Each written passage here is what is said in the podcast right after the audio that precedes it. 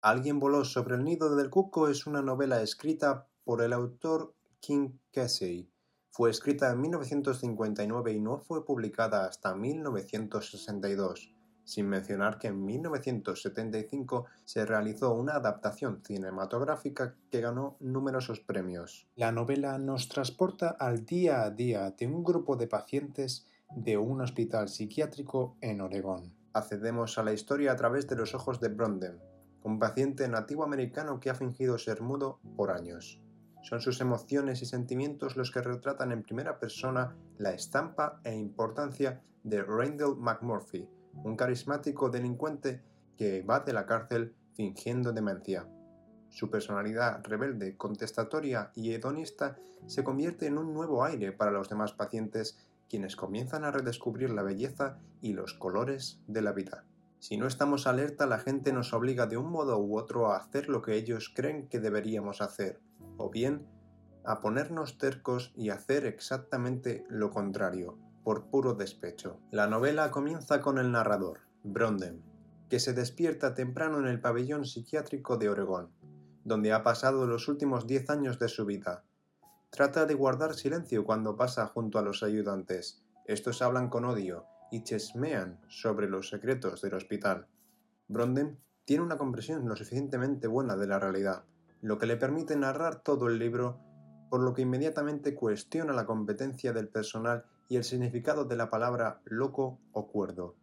Ha fingido ser sordo y mudo por años, demostrando que el pupilo tiene poco interés en recordar haber visto a la persona debajo de la condición que resulta que ni siquiera tiene. En cambio, se usa como una herramienta para limpiar las cosas, como si de un robot se tratara. La puerta de la entrada está abierta y Brondem se pregunta si quien va a entrar por ella será un residente, una esposa visitante o por el contrario el inspector, que celebra lo ético que es el tratamiento del hospital de psiquiatría. Para su sorpresa es una nueva cara, una nueva admisión, Randall McMurphy. Este rechaza la ducha de entrada, alegando que ya recibió una en el juzgado, los pacientes pueden escuchar su voz retumbar en la sala. McMurphy se ríe, sin razón identificable, y Bronden se da cuenta de que es la primera risa que escucha en años. Su risa es genuina. Nunca hay una risa real dentro del hospital. La risa de McMurphy muestra que no ha sido despojado de la dignidad, el salvajismo o el sentido de la diversión que tienen los pacientes dentro del hospital. ¿Sabes? Eso es lo primero que me llamó la atención de este lugar, que no había nadie riéndose. No he oído una risa de verdad desde que crucé esa puerta. Cuando pierdes la risa, pierdes el sentido. McMurphy se introduce a los demás como un jugador y un tonto. Es un pelirrojo grande y bien formado. Viste ropa de trabajo agrícola y una gorra de motociclista. Se sienta en una mesa a jugar a las cartas mientras cuenta que lo declararon psicópata después de algunas peleas en las que estuvo y que no iba a discutir con la corte. Brondem compara la sala de psiquiatría con una fábrica cuyo propósito es corregir los errores para que la persona, el producto, pueda volver a la sociedad mejor que nueva. Dentro del pabellón, la enfermera es la jefa absoluta, ostentando su poder incluso sobre los médicos de la institución. Muy pronto se produce un choque con el rebelde McMurphy, que desde el principio se ha opuesto a todos los métodos dictatoriales de la institución instando a los otros enfermos a liberarse mientras la ley y el control velan por mantener el orden. Al principio, los enfrentamientos entre la enfermera y McMurphy brindan entretenimiento a los demás pacientes. La insubordinación de McMurphy, sin embargo, pronto estimula al resto a la rebelión, comenzando con la propuesta de una votación fallida para cambiar el horario de televisión para poder ver así la serie mundial. McMurphy organiza una protesta sentándose frente a la televisión en blanco en lugar de hacer su trabajo, y uno por uno los otros pacientes se le unen. La enfermera pierde el control y las grita. Bronden, desde la distancia, observa que un extraño pensaría que todos ellos están locos, incluida la enfermera. La narración hace una crítica evidente a los regímenes dictatoriales utilizando el psiquiátrico como escenario principal. La enfermera controla la vida de todos los pacientes hasta el punto que los internos están tan acostumbrados a sus órdenes que no se plantean si eso es lo que quieren o no, si el sistema es justo o injusto o si se podría cambiar.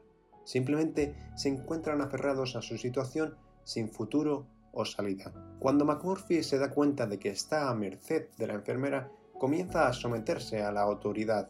Para salir necesita protegerse y seguir las reglas de la enfermera. Así que lo hace, pero los otros pacientes no comprenden este repentino cambio. En este momento se ha convertido, sin quererlo, en el líder de otros pacientes, influenciándolos tanto que uno de los pacientes pierde la vida por su causa. Jamás se me había ocurrido que la enfermedad mental podía tener una faceta de poder. Te das cuenta que es posible que cuanto más loco esté un hombre, mayor poder puede adquirir. Hitler sería un ejemplo. Increíble, ¿verdad? Buena materia de reflexión. La muerte de su compañero le indica a McMurphy que, sin darse cuenta, ha asumido la responsabilidad de rehabilitar a los otros pacientes. También es testigo de la dura realidad de la terapia de electroshock y se asusta genuinamente por el poder ejercido por el personal.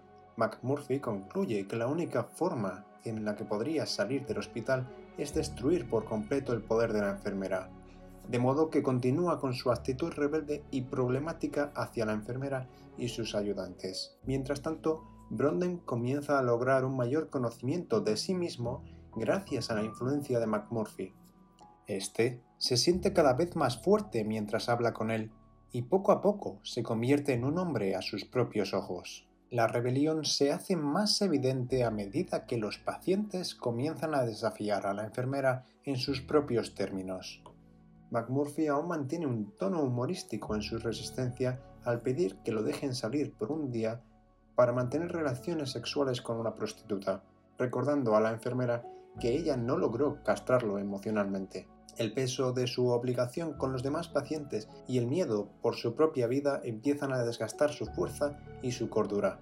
Sin embargo, es capaz de organizar un viaje de pesca para él y otros 10 pacientes. Les muestra cómo olvidar la hostilidad del mundo exterior y les permite sentirse libres mientras capturan peces. Al obtener la aprobación para salir de pesca, McMurphy le demuestra una vez más a la enfermera que no le representa ninguna autoridad. La enfermera solo puede resistir tratando en vano de asustar a otros pacientes sin lograr reprimirlos a ellos ni a su nuevo pensamiento individual. La próxima jugada de la enfermera contra McMurphy comienza justo después del viaje de pesca.